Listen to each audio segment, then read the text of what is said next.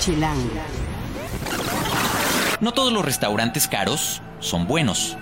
¿Cómo sabemos que un restaurante es bueno, bueno, bueno en verdad? Hoy les vamos a dar 10 tips para saber que un restaurante vale la cuenta. Además, les vamos a hablar de la nueva temporada de microteatro. 15 minutos, 15 espectadores en 15 metros cuadrados. Les hablaremos de un nuevo muro de escalada, el segundo más grande, dicen, del mundo. ¿Dónde está? Y si vale la pena, lo pusimos a prueba. Y además, este sábado se presenta DJ Hardwell y justamente vamos a decirles por qué no se lo pueden perder. Esto y más en el podcast de Chilango. Chilango. Cine, conciertos, restaurantes, antros, bares, historias de ciudad, sexo, teatro, humor. Haz patria y escucha Chilango. Chilangas y chilangos, bienvenidos a esta nueva emisión del podcast de Chilango. Yo soy Juan Luis, me encuentran en arroba Juan Luis R. Pons. Soy editor de la revista Chilango y de chilango.com. Encuentren cada martes un nuevo podcast en chilango.com, diagonal podcast, o suscríbanse en TuneIn y en Mixcloud. Ya estamos reparando el asunto de lo de la tienda de iTunes, entonces espero muy pronto tenerles buenas noticias al respecto de encontrarnos más fácilmente en la aplicación podcast de Apple para los que tienen dispositivos de esa marca. Y bueno, como ya les adelantaba, este mes en la revista Chilango estamos publicando nuestro tema de portada, los 10 mejores restaurantes que valen la cuenta. Siete nuevos y tres renovados. Es nuestra edición gourmet del segundo semestre del año. Y justamente por eso invité a Andrea Tejeda, que es nuestra editora de foto en Chilango y en chilango.com, y a Mariana Camacho, que es la experta de temas gourmet de todas las revistas y todos los sitios de Grupo Expansión. A ellas las van a encontrar en arroba chispita brown y en arroba Mariana Camacho. Gracias a las dos y ellas nos van a contar justo sus 10 tips para saber si un restaurante vale la cuenta. Muy bien, ¿con quién empezamos? Conmigo. Venga, Andrea. Eh, mi primer tip es, el mesero tiene que ser como tu fuck body. ¿Cómo está eso? Así, tiene que estar cercano para cuando lo necesites, quieres algo que esté ahí, disponible, pero que no sea encimoso, que no esté todo el tiempo ahí y que cuando no quieres que esté presente, se desaparezca. Sin embargo, sí tiene que estar consciente de tus necesidades. Entonces, distancia sana, acercamiento sano. Muy bien. El tip número dos, Mariana. Hola. Paga por ver. Paga por ver. Sí. ¿Cómo es eso? Normalmente en estos restaurantes se aseguraron de tener lo mejor y es algo que vale la pena pagar. Aunque veas una porción chiquita en el plato. Sí, por ejemplo, pagas un producto como el erizo que viene de Ensenada, que los japoneses se agarran a sombrerazos y se pelean por tenerlo, que lo vuelan todos los días de un puerto a la Ciudad de México para que lo tengas en un plato que está listo en 25 minutos. Cuando lo pidas, ¿no? Y estos restaurantes al final, pues es tener justo toda esta oferta de productos y de ingredientes y de eh, insumos de primerísima calidad. ¿A eso que, te refieres? Sí, que no necesariamente tiene que ver con la distancia, sino tiene que ver justo con qué está haciendo el productor para que tengan cierto sabor específico, para, no sé, al final te comes la tierra, el mar, el origen de esos productos. Así, así es, chilangas y chilangos. Al final, si tú vas a, a determinar, no es lo mismo el tomate, por ejemplo, que te consigues en el súper, a el tomate que te consigues en ese mercadito sobre ruedas que tú ya tienes a tu marchanta. Entonces, si a eso nos pasa a nosotros como eh, personas normales, pues los chefs ya tienen un ojo y eso lo tienes que pagar. Exacto. Muy Además, bien. piensen que viviendo en el DF hay ciertos productos que no son tan accesibles. Hay muchos, hay lugares, pero vivir en la ciudad y ser un citadino y tener 50 opciones para comer bien tiene ese precio. Tú que te dedicas a esto, Mariana, de tiempo completo, por ejemplo, ¿cuáles son estos grandes ingredientes que son difíciles de encontrar quizá en la Ciudad de México, pero que forman parte de nuestra gastronomía clásicamente chilanga? Por ejemplo, el pez león. El pez león, ¿qué Sí. es eso? Sí, hace varios años hubo una plaga de un pez león que entró a las aguas del Caribe. Entonces hicieron todo un programa los restauranteros para que se empezara a consumir porque era una especie depredadora. Entonces se comía todo lo que se podía comer y estaba causando como un desequilibrio. En, hay restaurantes en el DF que también lo empezaron a traer de, de la Riviera Maya y es algo completamente ¿Y a qué sabe el pez león? Pues es un pescado bastante normal, o sea, no, no tiene un sabor... Sabe a pescado. Mira nomás. Sí, sabe a pescado, es una carne blanca bastante... con buena grasa, pero... O sea, lo exótico es esto, es que Y tiene que ver con esta parte de que los chefs están, están pendientes no solo de lo que pasa dentro de su cocina, sino también lo que pasa fuera de, de no solo la ciudad, sino del mundo. ¿Cuál sería el siguiente punto, Andrea? El siguiente punto es, apréndete la, la lista de precios de tus vinos favoritos, o sea, los precios que te dan en el súper o en las tiendas. Este es un tip muy importante porque el vino, a diferencia de, de destilados y otro tipo de, de bebidas alcohólicas, eh, no se puede vender en restaurantes más caro que 2.5, 2.8 ya es super rayándole al precio de tienda. Entonces, a mí, por ejemplo, me gusta mucho el vino, hay un vino Montes, que es Cabernet Classic. Ese en la tienda me cuesta 142 pesos. Si yo voy a comprarlo en un súper o si voy a la europea o a cualquier tienda así. Exacto, o sea, el promedio es como 142, 145 pesos. El máximo que yo pagaría por ese vino en un restaurante es por ahí de 350. Ok. 426 pesos es tres veces el precio, ahí ya te están viendo la cara. Y, si- y- Mira qué buen tip. y es una muy buena forma de darte cuenta qué tan abusivos están siendo en el restaurante. Porque, Porque si así es con los vinos, Exacto, probablemente con el resto de los platos estén haciendo lo mismo y es un poco una falta de respeto al comensal porque están cobrando muchísimo más de lo que deberían. Entonces recuerden, la regla es 2, 2.5, 2.8 veces el precio, todavía se vale. 3 ya. O sea, el 3 yo, yo pondré mi límite. excelente tip, excelente tip. Punto número cuatro. La creatividad cuesta, la vajilla cuesta, las amenidades cuestan, todo, los manteles cuestan, las servilletas cuestan, todo lo que está en la mesa, incluso fuera de la mesa, tiene un precio para el comensal. Es como cuando vas a un hotel. Llegas, hay shampoo, hay jabón, hay todas estas amenidades, las sábanas tienen cierta cantidad de hilos, todas esas cosas también las tiene un restaurante. Normalmente estos restaurantes tienen muy buenas amenidades. Las copas son de un cristal específico para hacer que el vino respire mejor. Y es muy importante que todas esas cosas que son aparentemente accesorias tengan un sentido en tu experiencia. O sea, que impacten positivamente y te hagan sentir mejor. Muy bien. Punto número cinco.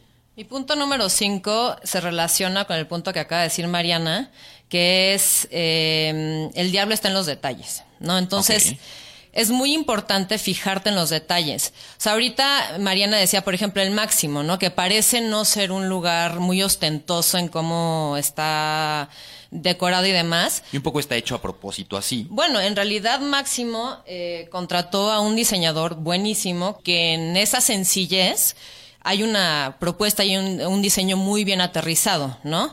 Y este es eso, o sea, no necesitas tener una servilleta de seda para, para saber que un lugar es bueno. En realidad yo creo que es fijarte en los detalles y fijarte como en, el- en la idea global que te están tratando de, poner. O sea que tanto la música como las flores, como el tipo de servilleta, como el tipo, el tipo de platos o de cubiertos, etcétera, hagan sentido en el ambiente y en el entorno que te están tratando de crear y con la comida que te están tratando de crear.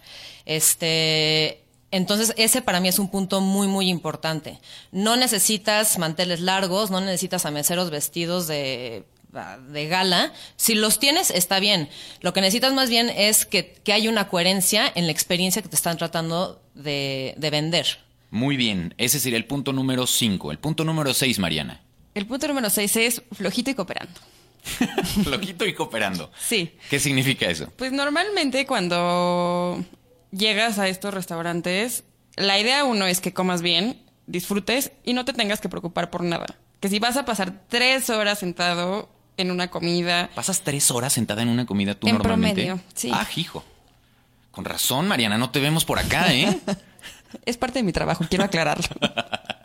ok. Pero bueno, el- eh, eh, estos restaurantes te procuran al final. Ya tomaron muchas decisiones. No importa si te trabas al momento de elegir un vino, realmente tienen a las personas que te pueden recomendar algo que sea no solo adecuado para, para lo que estás comiendo, también para tu bolsillo. O sea, normalmente en estos restaurantes no, nadie te quiere hacer trampa. Y, las y el chef ya tomó también ciertas decisiones sobre tus platillos. O sea, lo que tiene que estar en el plato es en el plato porque así tiene que A ser. ver, pero pon un ejemplo de eso. Por ejemplo, Quintonil, que está en... El de Jorge Vallejo. Sí, que está en la lista de... De estos restaurantes De de, este los que mencionamos, de los 10 mejores restaurantes Sí, que sí, valen la cuenta. Él sacó hace poquito, bueno, recientemente, eh, un menú largo de 12 tiempos. Y cuando yo probé ese menú, justo cuando íbamos en el tiempo del pescado, empezaba a sentir demasiada... Ya no tenía hambre. Y en un momento pensé, dije, no me lo voy a acabar, es demasiada comida. Pero justo mandó otro plato que hizo un balance, o no, no sé cómo funcionó, que al final de la comida quedé hiper satisfecha. O sea, también hay como esta idea Pero, de... pero hiper satisfecha bien, de no pararte y ya, de, No, ya no de verdad. comer nada en dos días. Exacto. Y tampoco me quedé con hambre. Muy bien. Punto número 7, Andrea. El punto número siete es saca la calculadora. Ok. dice, dice Sí. Mariana, no. Esto, la verdad, es un poco para ociosos, pero yo y mi novio tenemos esta tradición de restaurante al que vamos, que nos interesa ver lo que les voy a decir a continuación. O sea, una nueva propuesta, un- alguien, algún restaurante que les han recomendado mucho. Exacto, algo que dicen que la comida es increíble o que los productos son buenísimos. Sacamos la calculadora y sumamos los precios de todos los platillos que hay en la carta, sin contar bebidas ni, o sea, ningún tipo de bebida. Entradas, sopas, ensaladas, platos fuertes y postres. Y lo dividimos entre el número de platillos que había en la carta. Entonces, A ver, no, está bien, está bien. Este, a ver si te entiendo. Es. Yo veo una carta, hay restaurantes que tienen carta muy amplia, ¿no? Entonces veo una carta que tiene este 25 platillos. De, ahí van a encontrar postres, las entradas, obviamente los platos fuertes, las sopas, etcétera. Entonces ustedes lo que sacan es suman toda la carta. Toda la Supongo no lo carta. hacen en el restaurante. a veces sí. ¡Qué oso, Andrea! Ay. Bueno, igual mí- le tomas la foto. Entonces lo que hacen es sumar todos los platillos que aparecen en la carta y dividir en- entre el número de platillos, platillos. como tal, para sacar un, Un promedio, exacto. ¿Y eso de qué te sirve? Esto sirve para ver cuál es el precio promedio de platillo en el restaurante. Sé que no es la forma más ortodoxa, digamos, y probablemente eh, alguien que se dedique a hacer estas cosas. Como Mariana que ya está haciendo gestos. Ajá, o sea, eh, que quede claro, esto no es precio por persona, ¿eh? O No. sea, esto no es para sacar precio por pers- persona ni No demás. es que en Chilango hagamos eso para decirles más o menos el costo promedio. No No, funciona no, no, así. para nada. Esto es para ver en promedio cuánto te están cobrando por un platillo. Ok. También digo, Llamémosle el factor Andrea. Llamémosle el factor Andrea, que no, no soy este, la más eh, ducha en matemáticas, pero me ha servido, me ha servido mucho en ver, o sea, en comparar lugares. Yo digo, a ver, me encanta tal restaurante, ¿no? Entonces saco el factor Andrea y veo cuánto es el platillo promedio. Y voy a, y lo puedo comparar, o sea, puedo, me acuerdo de la experiencia que tuve ahí, me acuerdo de los platillos que me comí, acuerdo, me acuerdo qué tal estuvo, y voy a un restaurante nuevo que me gustó también y ahí voy viendo, mira, aquí el platillo promedio es de 160 pesos y en el otro el platillo promedio es de 180 pesos. Entonces, puedo ir haciendo comparaciones. Otra cosa que he hecho es un restaurante que acaba de abrir, al cual he ido varias veces, o sea, y regreso constantemente, puedo ir viendo cuánto han subido los precios. Y eso es muy interesante. Muy bien. Muy bien. Ahí tienen unos tips matemáticos muy buenos, ¿eh? Muy, muy bien, muy bien. Ay, Mariana, a ver, si no lo dices, estallas. ¿Cuál es tu, cuál es tu problema con esto? Sacar la calculadora. Muchos restaurantes tienen sus menús en internet. Pueden consultarlos y hacer el cálculo en casa. Y si encuentran ustedes a dos personas que entonces están ahí este, en la puerta del restaurante con la carta, así muy aplicados con la calculadora, pues entonces descubrirán Sí, que es Andrea probablemente y su novio. Si les, si les preocupa tanto lo que dirán de ustedes, claro, tómenle la foto al menú y háganlo en otro lugar. Muy bien. No, al final también es importante que just, creo que estos restaurantes logren que pagues sin ver la cuenta. O sea, que hayas salido no te importe. tan contento. Pero es que tú eres muy generosa, No tan Mariana. borracho, sino tan contento que digas, genial, lo pago, no importa. Porque estuvo buenísima la experiencia. Exacto. ¿Cuál es tu punto número 8? Es, fíjate en lo que platicas. Eh, a mí me pasa muy seguido Ok. que cuando voy a comer con amigos a los que les gusta comer, terminamos hablando de más comida. Y estos restaurantes son padres porque te producen ese efecto. Un buen restaurante debe sí. generarte este asunto de hablar de la comida. Sí, ya sea sobre lo que tienes en la mesa, porque sea interesante, porque sea nuevo, porque te esté explotando de sabores en la boca, o porque te remita siempre a cosas que te son familiares. Al final, estos restaurantes te hacen como un. te ayudan a tener una biblioteca mental de todos los. Para llevar un registro de lo que has comido y de lo que has probado. Y sí se van acumulando. ¿Tú alguna vez entrevistaste a Ferran Adrià? Eso es por eso, por eso lo estás diciendo. Esa es una frase que no te puedes plagiar literalmente del- de uno de los chefs más famosos del mundo, ¿no? O sea, el, eh, un buen restaurante hace que la conversación sea sobre lo que está en el plato. Sí. Y eso es un gran, gran tip. O sea, y qué bueno que lo traes a cuenta aquí. Porque si realmente la comida vuelve a se, se vuelve un poco intrascendente, por más que sea cara, si no estás platicando de la experiencia como tal, eh, puedes ir con la persona más importante de tu vida. Pero la idea es que lo que, estés- lo que te están presentando en el platillo, sea menú de degustación o no, realmente te sea sorprendente y entonces empieces a platicar de eso. Sí, que además te deje con hambre. No porque, no porque no te llene, sino porque empieces a pensar qué vas a comer en la cena o en el desayuno el día siguiente y sigas así ese hilo. Muy bien. Hasta engordar. Es una estimulación de sentidos, ¿no? Hasta engordar.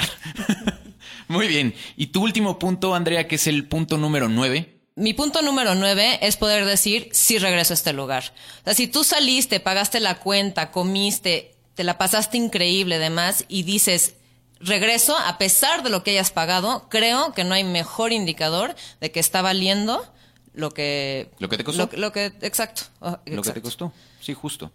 Eh, muy bien, sí, claro. Y, y, eh, de hecho, mi, mi suegro, por ejemplo, tiene una frase que me gusta, que es, eh, hay restaurantes de la, li- de la lista de volveré y hay restaurantes de la lista de no De no volveré. volveré, ¿no? exacto. Por muchas otras, o sea, no nada más por la cuenta, sino también tiene que ver con el servicio, tiene que ver con Es esta es- sensación de no sentirte estafado probablemente, ¿no? Claro, y es una experiencia, no es nada más la comida. La comida puede estar buenísima, pero son muchísimos factores que se van juntando en hacer que tu estancia ahí realmente sea algo que digas, quiero, quiero volver a repetir esto, ¿no? Y quiero, quiero volver a, a tener eh, justo esta experiencia que me acaban de, de- de dar en este lugar. Influye mucho también con quién vas, en el mood que tú estés. Entonces también hay una parte del comensal importante para poder medir tu experiencia en un lugar. Eso creo que hay que tomarlo mucho en cuenta. Si tú llegas así de malas y odiando al mundo y queriéndote pelear con todos, es muy probable que ni la comida te sepa tan bien, ni el vino te sepa tan bien y el servicio no te parezca tan bueno.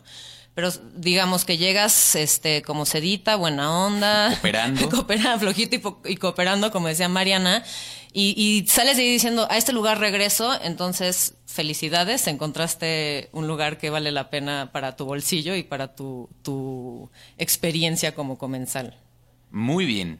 Y para cerrar esta lista de 10 tips para que ustedes sepan si estos restaurantes o determinado restaurante vale lo que cuesta la cuenta, ¿cuál sería el cierre de esta lista, Mariana?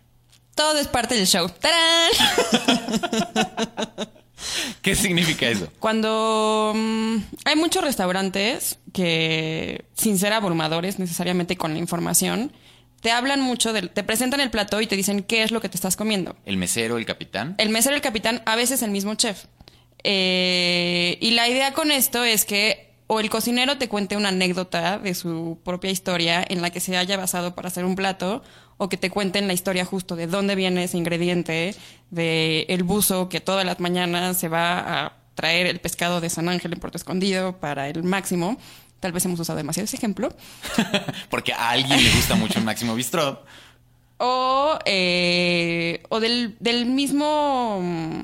O sobre cómo fueron hechas las cosas que te estás comiendo. Al final, ahora también nosotros, como comensales, pues somos muchos más conscientes de eso y queremos saber eso. O sea, queremos saber qué es lo que nos estamos metiendo en la boca. Bueno, eso siempre, Siempre. es importante saberlo.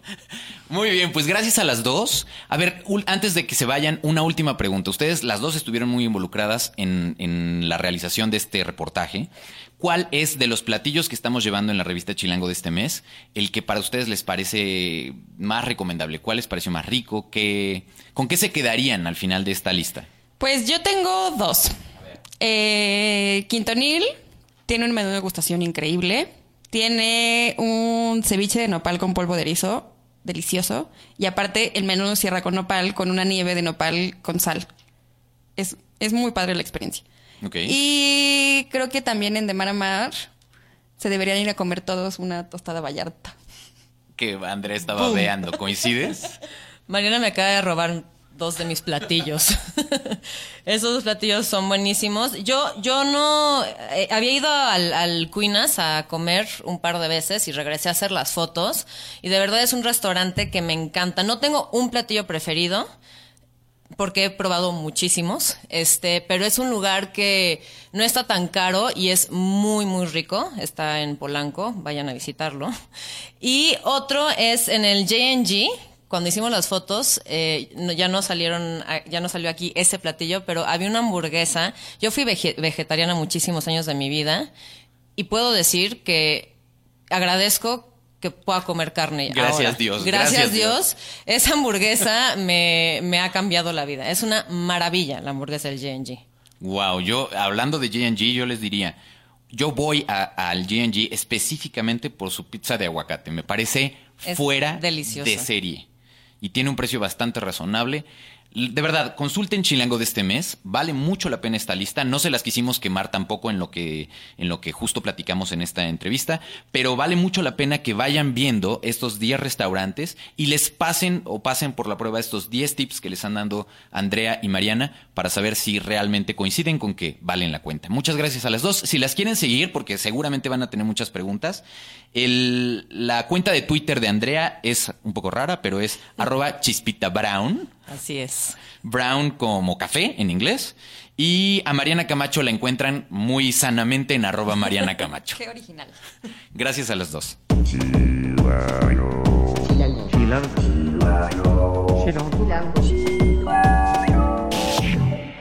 Comunidad Chilango.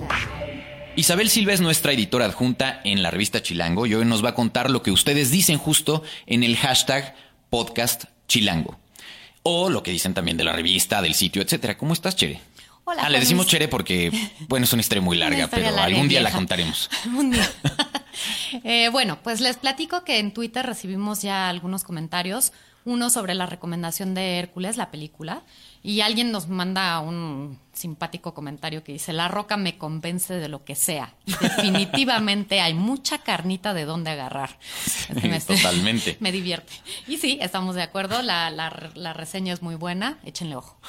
También este, tenemos un comentario en Facebook eh, sobre las publicaciones que tenemos en general y nos pone, lo voy a decir textual, Por favor. tus publicaciones son la mera mamada. No hay día que no me cague de risa y aprenda algo. Qué bueno. ¿A quién le dijeron eso? a todo chilango. Chilango, ok. A la redacción. Y bueno, también tenemos algo sobre las orgías de Polanco, que tuvimos el tema sobre, Es que sobre ellas tanto de en print hablar, ¿eh? como en... Sí, claro. Llevamos ya como creo que cuatro podcasts Todo el hablando mundo lo comenta, sí. Sí. Pero bueno, buenísimo, nos felicitan. Este, tenemos otro tweet eh, sobre las recomendaciones de la noche de museos.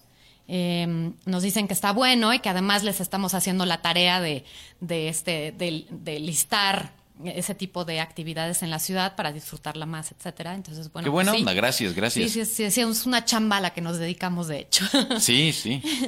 y tenemos otro eh, que nos dice que ya nos estamos viendo muy sexosos. Sí, ese, ese, ese mensaje lo vi. Aquí vale la pena aclarar que, ojo, yo de hecho les decía este, hace un mes eh, que el mes de agosto iba a ser el mes más caliente del año. Y es que literalmente en Chilango es nuestro mes del sexo y hablamos eh, pues en la revista como en el sitio mucho de este tema. Entonces no es que no, no es que este, andamos ganosos y estas cosas, no es de que O sí. no, o, o a lo mejor sí, pero no se los vamos a decir. Pero no, no, tiene una razón de ser. Ahora ya que estamos entrando a, finalmente a septiembre, ya con este podcast, pues entonces ya verán que vamos a ir otra vez cambiando hacia otros temas. Siempre el sexo es bueno. Yo espero que no lo dejen de tener. Saludable. Eh, saludable. Pero este sí, vamos a hablar también de otras cosas. Entonces, bueno, ya pasó el mes caliente del mes. Ya. El- Ahora, a otra cosa, cubetazo de agua fría para toda la redacción. Exacto. Bueno, muy bien. Tenemos otro tuit en el que nos están diciendo que, eh, bueno, más bien hemos recibido varios comentarios a través de, de Facebook y también a nuestro, a nuestro este, correo. eh, buenos comentarios sobre la entrevista a MC Davo. La que hicimos en video. Mira, sí. De hecho, es, ese es el video más visto hasta ahora en nuestro Ah, canal de. YouTube. Y eh, Rafa, nuestro productor justo, ya está preparando una segunda versión de esa entrevista, algo que quedó por decir, hasta donde entiendo. Entonces estaremos muy pendientes de lo que él nos pueda poner en este nuevo video. Entren a YouTube diagonal Chilango en video, ese es el usuario, así, no puede, así nos pueden encontrar. De hecho, ahí había un video también, si no me acuerdo mal, de una visita que hiciste a una pared de escalada, una nueva pared de escalada. Ah, porque déjenme decirles que Isabel Silva, llamada por nosotros Chere, es una de las mejores escaladoras probablemente de México, entre sus monerías. Eh, bueno, pues está bueno, fíjate, está bueno saber, cuéntanos un poco, tú que eres experta de esto, si esta nueva pared de escalada está tan chida, cuéntanos dónde está, etcétera. Sí, mira, la verdad este sí es muy atractivo, es un muro, bueno, se llama The Muro. The Muro. The Muro. Ok. Y este, sí está padrísima, es una pared muy alta, tiene, me parece que 36 metros o 37 metros. Nos dicen ellos, les creemos, y yo pues, mm, pues conozco varios otros muros, que es la pared más grande, más alta de América. Este, hay una pared más grande en Europa, pero pues de ahí en fuera. ¿De yo no verdad? ¿De todo el continente? Más o sea, no América, como dicen los gringos de, de América, América. que ellos consideran que son América. No. No, del Si continente. es del continente, y ¿en del serio? mundo parece ser que es la segunda. ¡Wow! Más alta. Ahora, es estrecha, es decir, no hay mucho, o sea, es decir, no hay muchísimas rutas. Tú vas en un plan familiar, llevas a los niños, etcétera, y te tienes que formar y haces cola y esperas a que los otros estén escalando y cuando se bajan vas tú.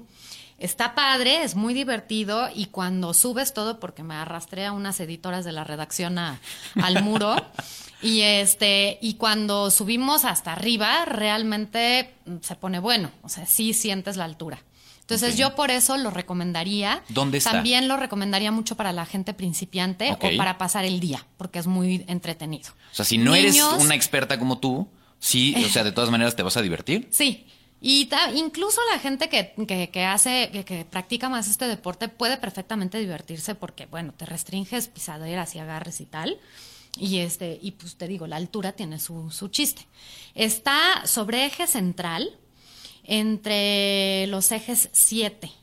Entonces hay que buscar, me parece que la colonia es Portales. Ok. Échenle un ojo a la nota, vean el videíto, vean que sí está divertido, tienen, toman muchas precauciones, tienen todo el equipo súper profesional y Les los vamos chicos a que te aseguran para que también. encuentren fácil el link, se los vamos a postear a través de nuestras redes sociales con el hashtag podcast chilango. Así que busquen ese hashtag y ahí seguramente van a encontrar el link de la nota a la que se refiere Chere. Sí, me parece que está en el canal de niños, porque yo lo estaba recomendando como un plan familiar. Ok. Pero cualquiera que se anime entre cuates, nosotros la pasamos bomba. Buenísimo. Así que ya tienen otra eh, improvisada recomendación para este fin de semana. Si ustedes quieren aprovechar los días bonitos que otra vez ya están volviendo en septiembre, Sí, buena época. pues ya, a trepar paredes. Muy bien. Gracias, Chere. De nada. Recuerden que nuestras redes son en Twitter, en Instagram y en Vine, arroba chilango.com. En Facebook nos encuentran en Chilango Oficial. En YouTube, Chilango en Video, como les decía. Y en Foursquare nos encuentran en chilango.com o chilango.com. Eh, ahora Foursquare con sus cambios, la verdad es que ha sido un desastre. Eh, pero bueno, sí nos pueden encontrar por ese usuario. Cuéntenos qué tal les pareció este podcast en el hashtag gatito podcast chilango, como dicen en España, almohadilla. Chilango. Esto es Tercera Llamada. Tercera Llamada. Comenzamos. Si pasa en la ciudad, está en Chilango. ¿Qué vamos a hacer este fin de semana? Tenemos nuestras recomendaciones como en cada podcast y en esta ocasión tenemos a Vero Chávez, que es nuestra coordinadora de guía, flamante coordinadora de guía de chilango.com. ¿Qué tal? ¿Cómo están? Y a Romina Rivera, coeditora gráfica de Chilango, que está haciendo justo hoy su debut en el podcast. Hola, Juan Luis. Bienvenidísima, Romina. Empecemos Muchas contigo. gracias. ¿De qué nos vas a hablar hoy? Bueno, yo les venía a hablar de microteatro. Eh, seguramente muchos de los podescuchas sabrán de qué estoy hablando, pero justo la semana pasada eh, empezaron a mm, presentar su nueva temporada que se llama Por los Huevos. Ájale. Ok. Este, pues es una gran opción para el fin de semana. ¿Qué es el microteatro?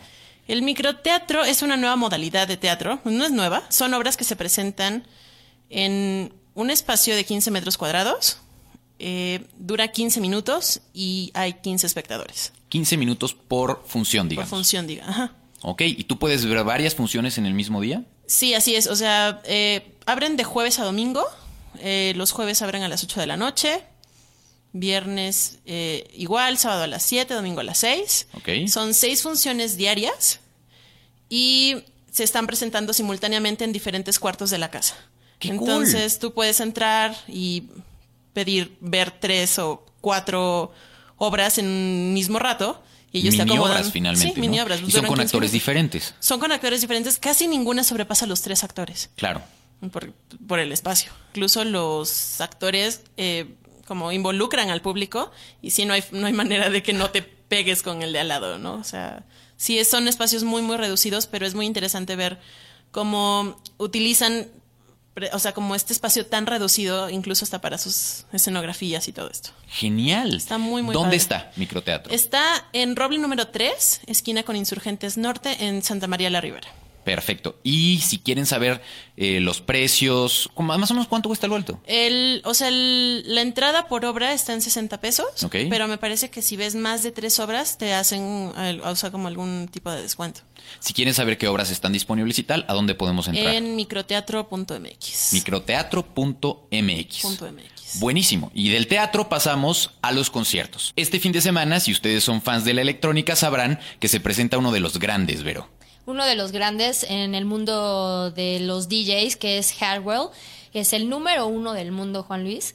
Está increíble que ah, últimamente a México han estado viniendo del top 10 los mejores DJs del mundo y en esta no es la excepción. DJ Hardwell va a estar en el Palacio de los Deportes este sábado 6 a las 8 de la noche, acompañado por Danik y Dairo.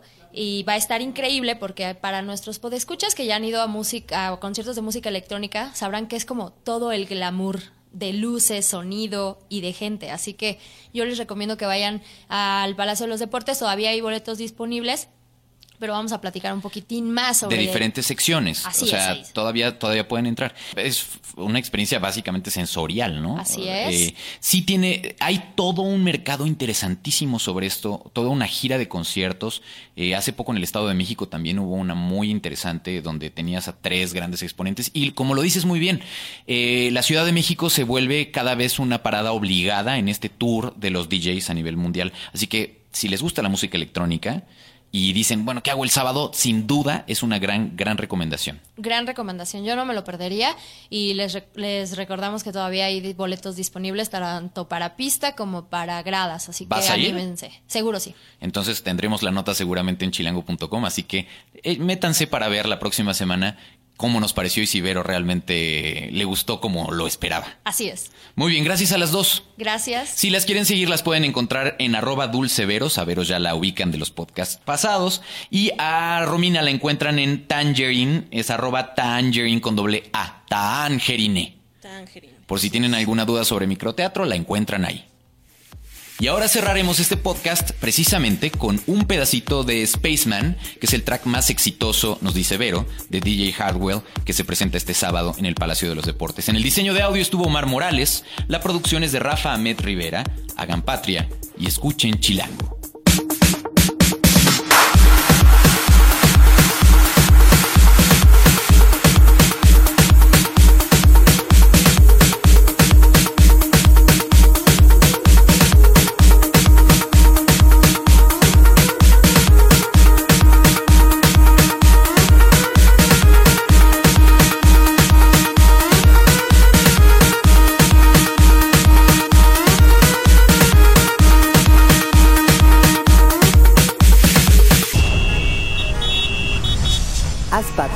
Y escucha Chilango.